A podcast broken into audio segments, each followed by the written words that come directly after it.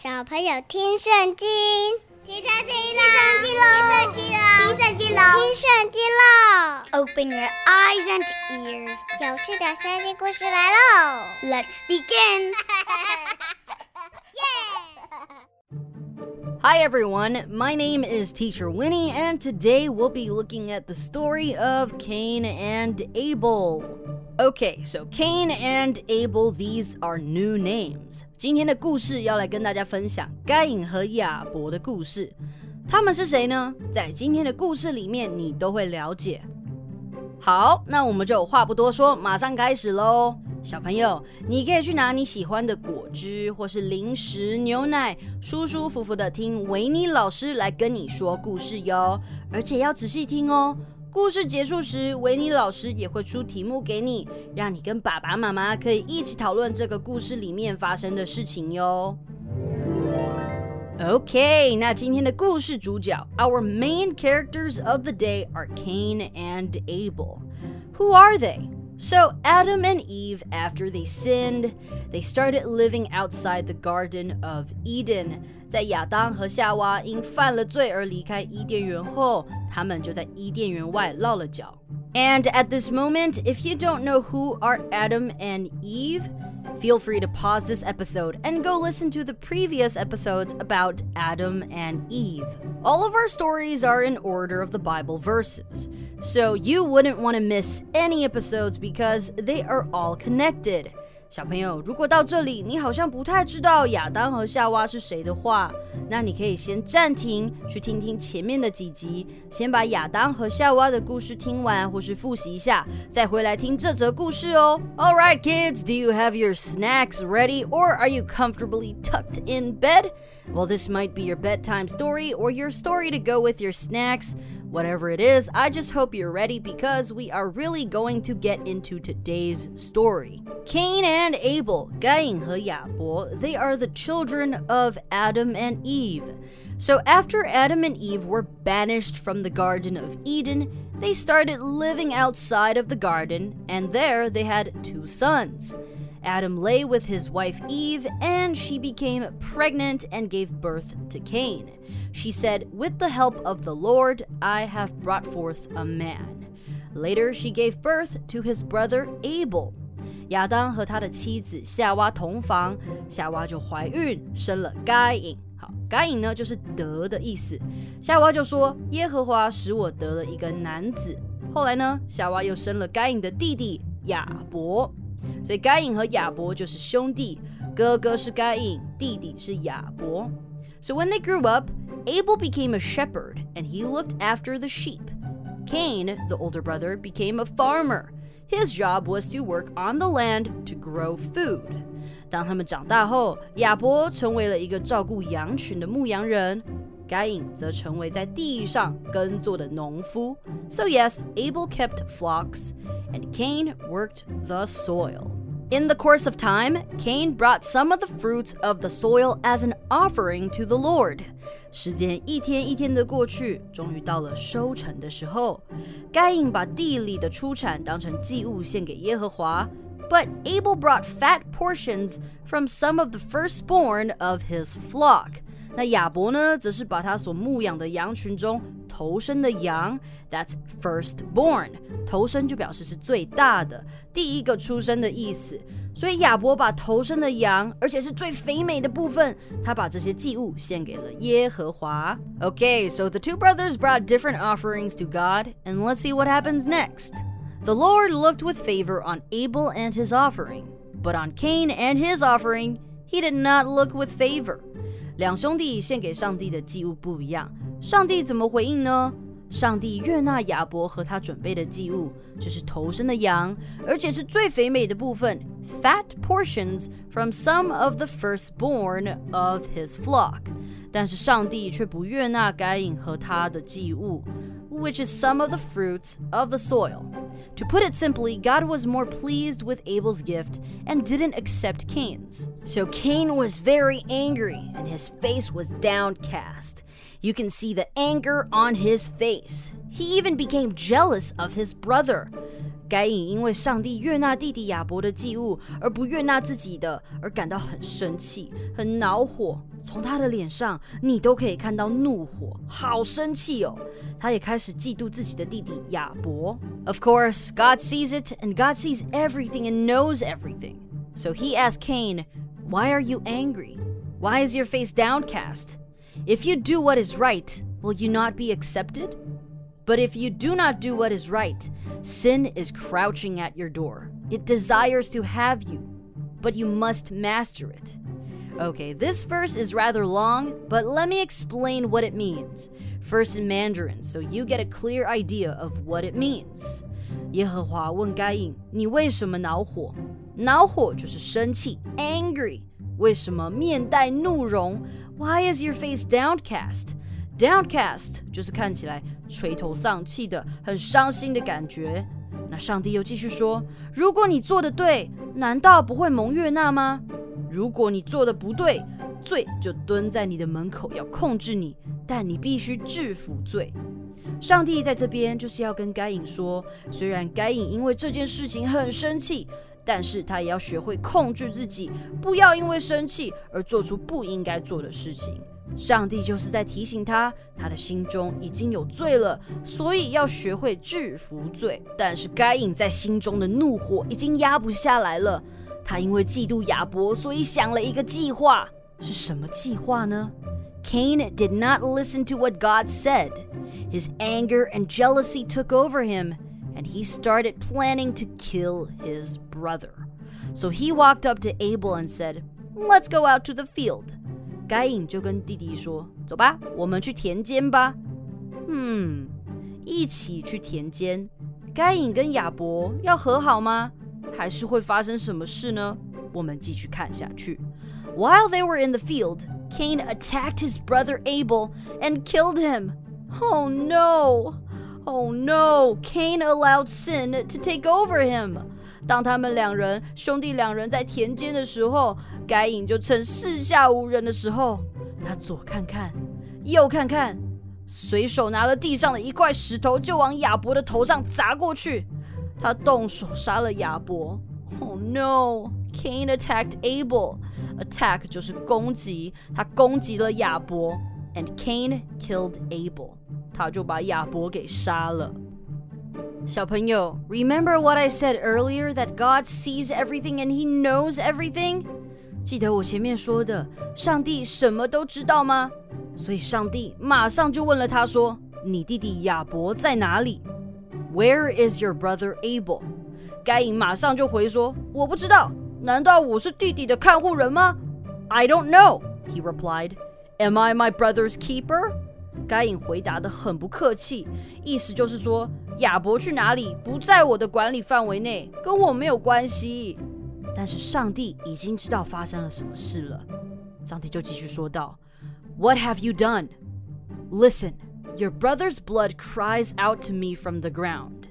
Now you are under a curse and driven from the ground, which opened its mouth to receive your brother's blood from your hand。”上帝说：“你做了什么事？” 这个不是真的问句哦，是责怪。你弟弟的血从地里向我哭诉，地张开口，从你手上接受了你弟弟的血。没错，亚伯的血流到了地里，上帝也知道了这件事。现在该隐因为犯了罪，所以必须受到惩罚。于是上帝就跟他说他的惩罚：When you work the ground, it will no longer yield its crops for you. You will be a restless wanderer on the earth. 上帝说：“你种地，地却不会再为你长出任何东西，你必在地上四处漂泊。”这是上帝给他的惩罚。他将一直漂泊，居无定所，变成一个 restless wanderer。Cain learned his punishment, and he thinks this punishment is too much for him to handle. He's worried and sad. 该隐在听到他的惩罚后，觉得他没有办法承受这个惩罚。 所以他就跟上帝说：“My punishment is more than I can bear。这惩罚太重了，我承受不了。Today you are driving me from the land, and I will be hidden from your presence. I will be a restless wanderer on the earth, and whoever finds me will kill me。”他说：“今天你把我赶出去， 使我不能再见你的面。我在地上四处漂泊，见到我的人都会杀我。 Cain is worried that now he's being driven from the land, the people who see him might kill him. He is worried and afraid, and he told God about it. And of course, God is a loving God. 神是慈爱的神。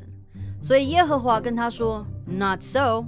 If anyone kills Cain, he will suffer vengeance seven times over.”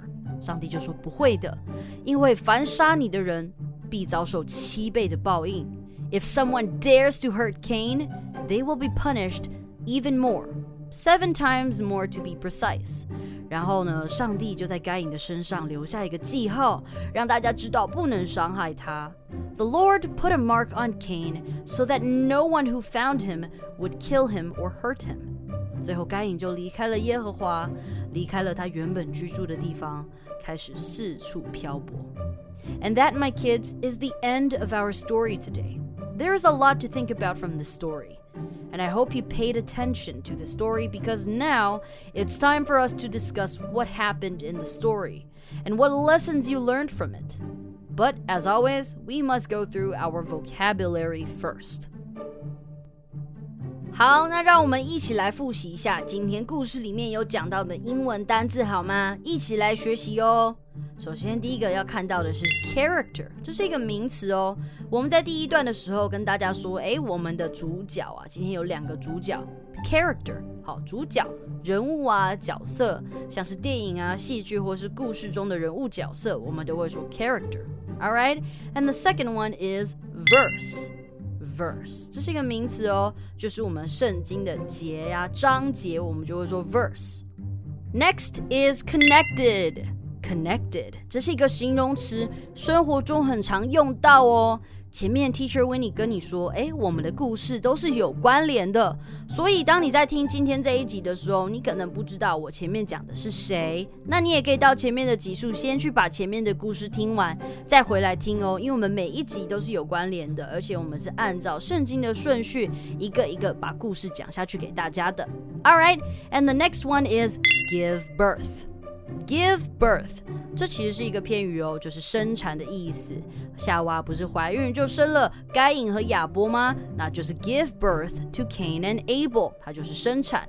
All right，and the next is brother。Brother 就是兄弟啊，哥哥或弟弟的意思。So 如果是大哥哥就是 big brother，那如果是弟弟的话就是 little brother。All right，so Cain and Abel they are brothers。该隐是哥哥，Abel 是弟弟。 好，下一个字呢就是 shepherd。shepherd 牧羊人。故事中，我们的亚伯就是一个牧羊人，he is a shepherd。好，那他照顾什么呢？就是我们下一个单字 sheep。sheep 就是羊的意思，这是一个名词哦。一百只羊也是 sheep，一只羊也是 sheep，不用加 s 哦。我们只要说 sheep，我们就知道有很多只羊了。OK。All right，下一个字是 farmer。farmer 这是一个名词，是农夫的意思。我们的该隐就是一个农夫，在田里工作的农夫。All right，下一个是 offering。offering 是一个名词，就是祭物啊、礼物的意思。所以该隐和亚伯不是就有给上帝礼物吗？就是 offering。All right，the next word is favor。favor 这是一个名词，是青睐的意思。All right, the next word is firstborn.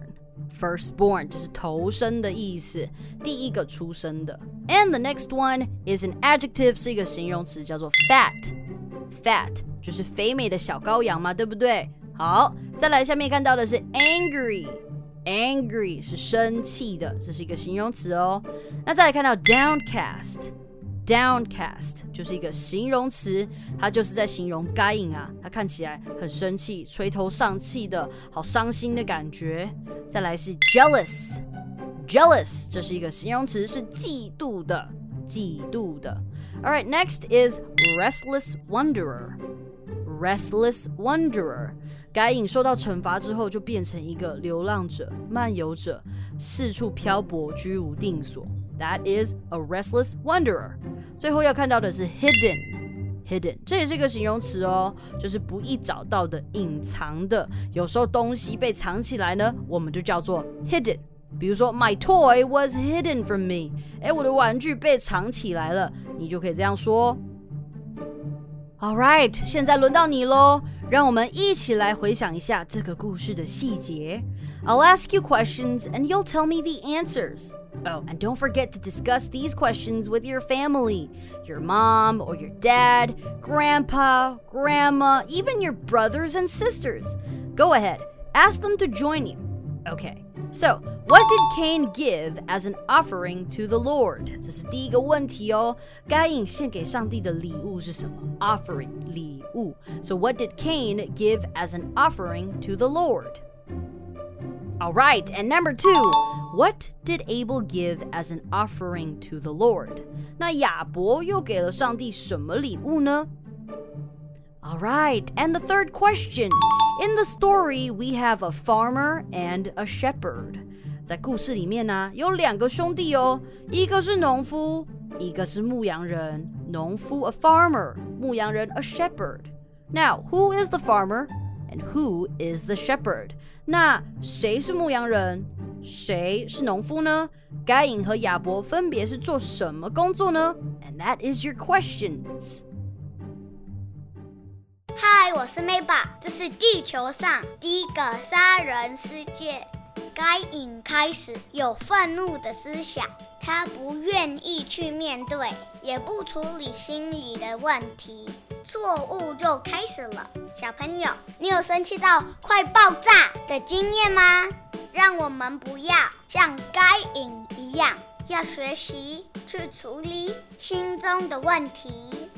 圣经箴言四章二十三节：你要保守你心，胜过保守一切，因为一生的果效是有心发出。所以我们一定要好好保守我们的心，不要让不好的想法在我们的心中发酵。今天的故事就到这边啦。Thank you for listening to this podcast and story. 记得要订阅我们。Please make sure to subscribe and like and share so that you don't miss any future episodes. 也不要忘记分享给你的朋友，让更多人可以听到好听又有趣的圣经故事。